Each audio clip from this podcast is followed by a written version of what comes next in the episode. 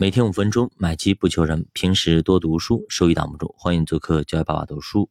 最近其实还有很多人在聊，哎，中国会不会发生这种金融危机？世界会不会发生金融危机？毕竟美国呢，它面临的情况还是蛮严重的。到底整体的像零八年的金融危机啊，像次贷危机啊，像互联网泡沫等等，它会不会发生呢？今天我们也聊一下金融危机的一些专属的名词啊。其实呢，第一个啊，所谓金融危机啊，指的就金融领域中的危机。金融资产的流动性非常的强，因此呢，金融的国际性也非常强。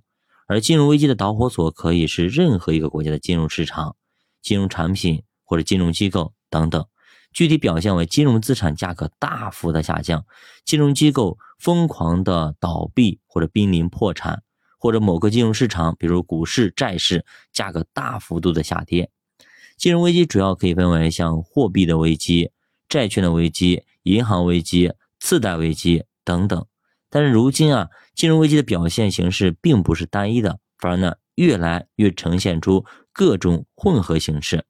它的特征就是人们基于对未来经济发展更加悲观的预期，整个地区出现大幅度货币贬值的现象，经济总量和经济规模出现比较大的损失，那么经济增长受到严重的打击。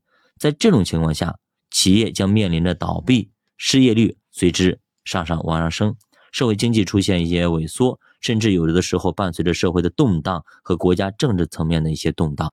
那么主播呢带大家去聊一，就看一下呃历史上几个比较呃典型的案例吧。首先第一个就是咱们发生在咱们亚洲的啊亚洲金融危机。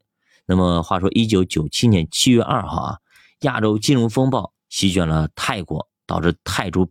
大幅贬值，紧接着呢，这场金融风暴直接横扫马来西亚、新加坡、日本、韩国，包括咱们中国，波及的范围非常非常广，打破了亚洲急速发展好的一个良好的态势啊！本来我们亚洲经济发展还挺好的，什么亚洲四小龙等等啊，经济呢是一片大好。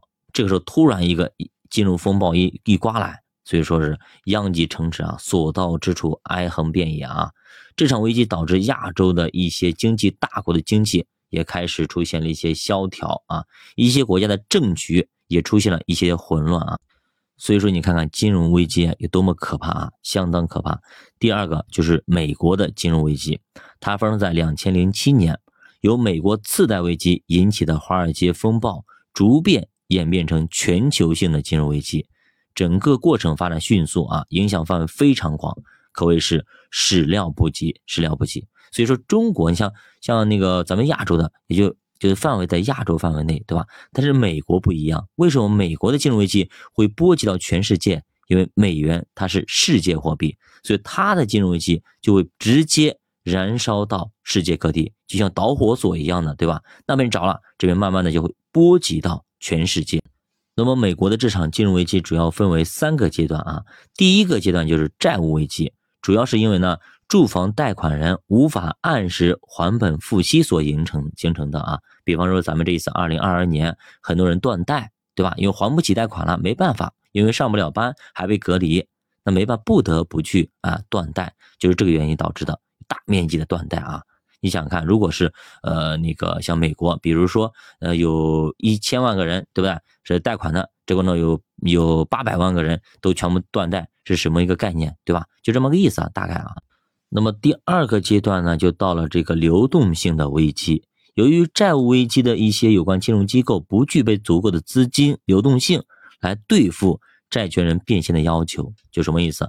很多人一看金融危机来了，赶紧去兑现啊，比如去银行存款我取出来，比如债券我赶紧卖掉，结果发现啊，根本银行的钱取不出来了，银行没有钱给你们给你们兑了，就形成了挤兑。比如你一两个人或者几十个人、几百个人去取钱没问题，但是你大部分人全部的客户全部去取，说实话，银行都把钱全部投出去了，哪有钱给你们兑付？所以兑付不了，钱取不出来，对吧？一样的债券你也卖不出去，所以全部挤兑，导致债券也崩盘了，银行也崩了啊。